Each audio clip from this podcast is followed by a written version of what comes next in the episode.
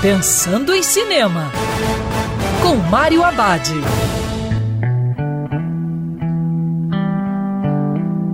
Olá, meu cinéfilo, tudo bem? A dica de hoje para você curtir do seu sofá é Prova de Amor, um filme poético e romântico que mostra o lado bom e o lado ruim do amor. Na trama, Paul tem 22 anos, é mecânico e vive com a mãe numa pequena cidade da Carolina do Norte.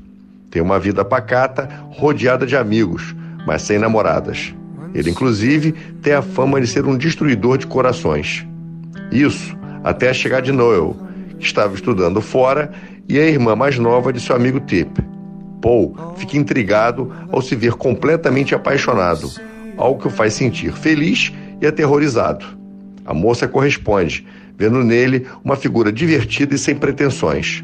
Namoro começa e entra inverno adentro com bons e maus momentos. Prova de amor mostra que não existe amor perfeito que tudo faz parte da receita. E lembrando, em tempos coronavírus, prepare a pipoca porque o cinema agora é no sofá de casa. Quer ouvir essa coluna novamente?